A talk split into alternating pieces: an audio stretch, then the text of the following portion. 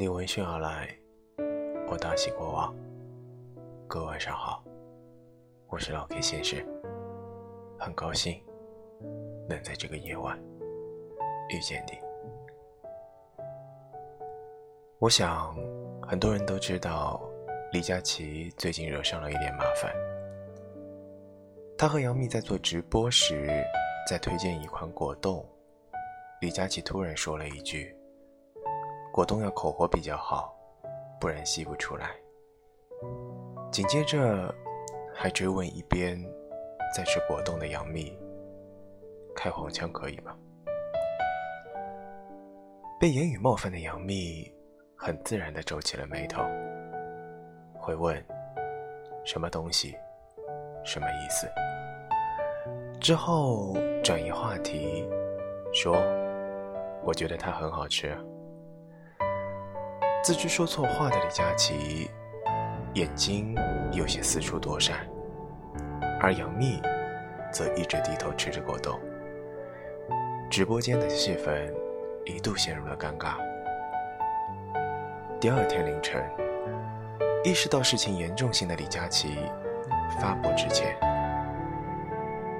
刚才在直播间里说了不合适、不正确的话，我深感懊悔。”对不起，我一定深刻反思，今后更加注意自己的言行。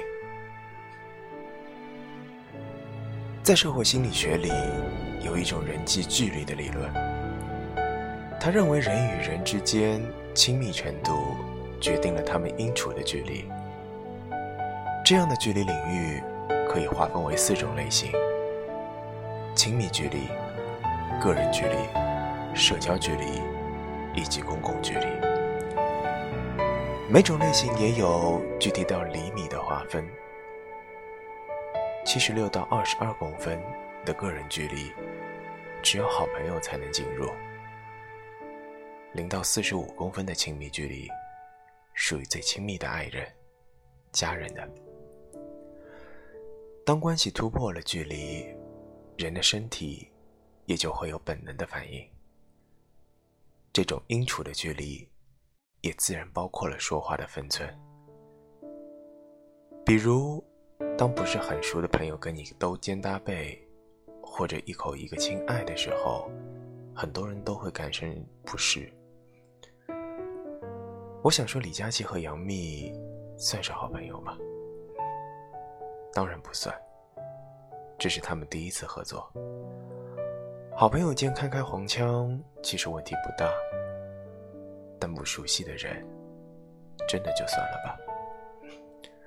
更为重要的是，现在已经作为公众人物的李佳琦，是在公共场合说了这些不合时宜的话。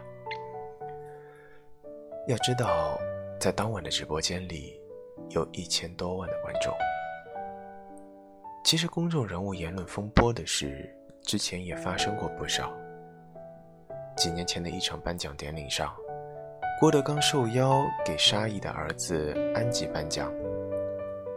安吉一上场，郭德纲就说：“我怎么看安吉，怎么像我和胡可的孩子。”沙溢听了一愣，只好用玩玩笑化解：“太不像话了，郭老师，不能这样。”都说小鱼儿像岳云鹏，安吉再像你，我就没法活了。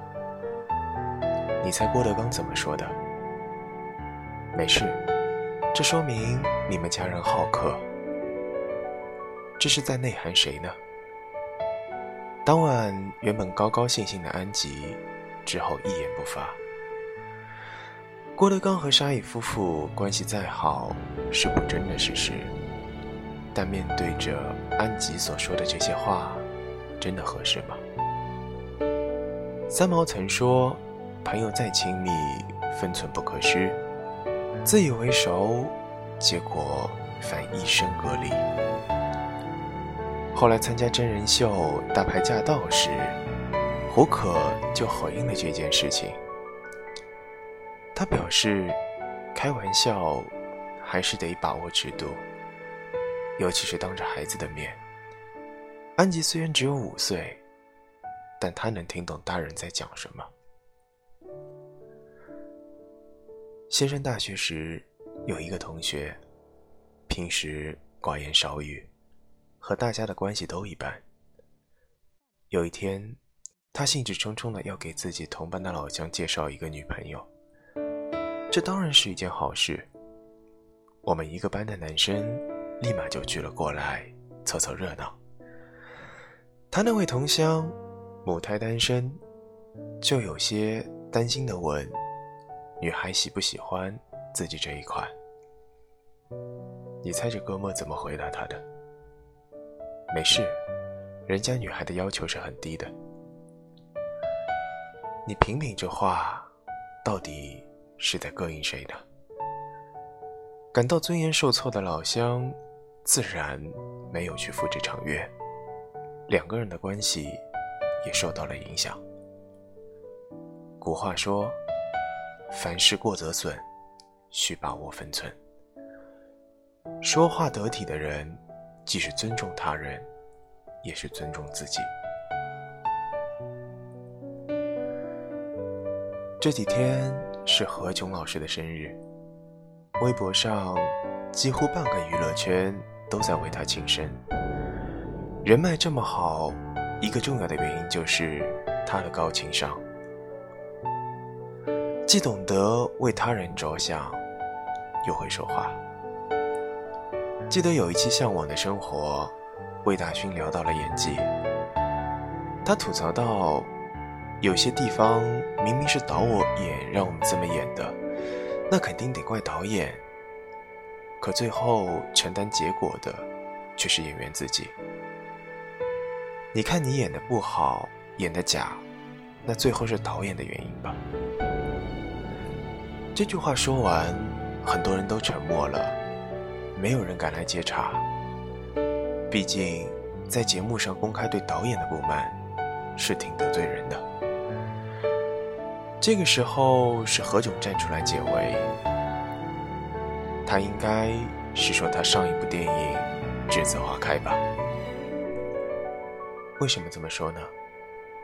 因为何炅正是这部电影的导演。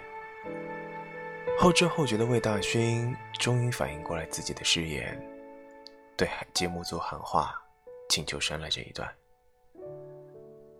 和何炅一样，其实李佳琦当下的观众缘也很好。拼命三郎式的努力，让他从默默无闻的贵哥，最终走到了今天。如今，李佳琦年入千万，上央视，与当红明星合作。前途一片大好，所以，即使为誓言而致歉，我想，是个正确的选择。我也相信，他会得到大多数人的谅解。但今后，还是希望李佳琦要做到如声明中所说的那样，更加注意言行，特别是，别再有不尊重女性之间的玩笑了。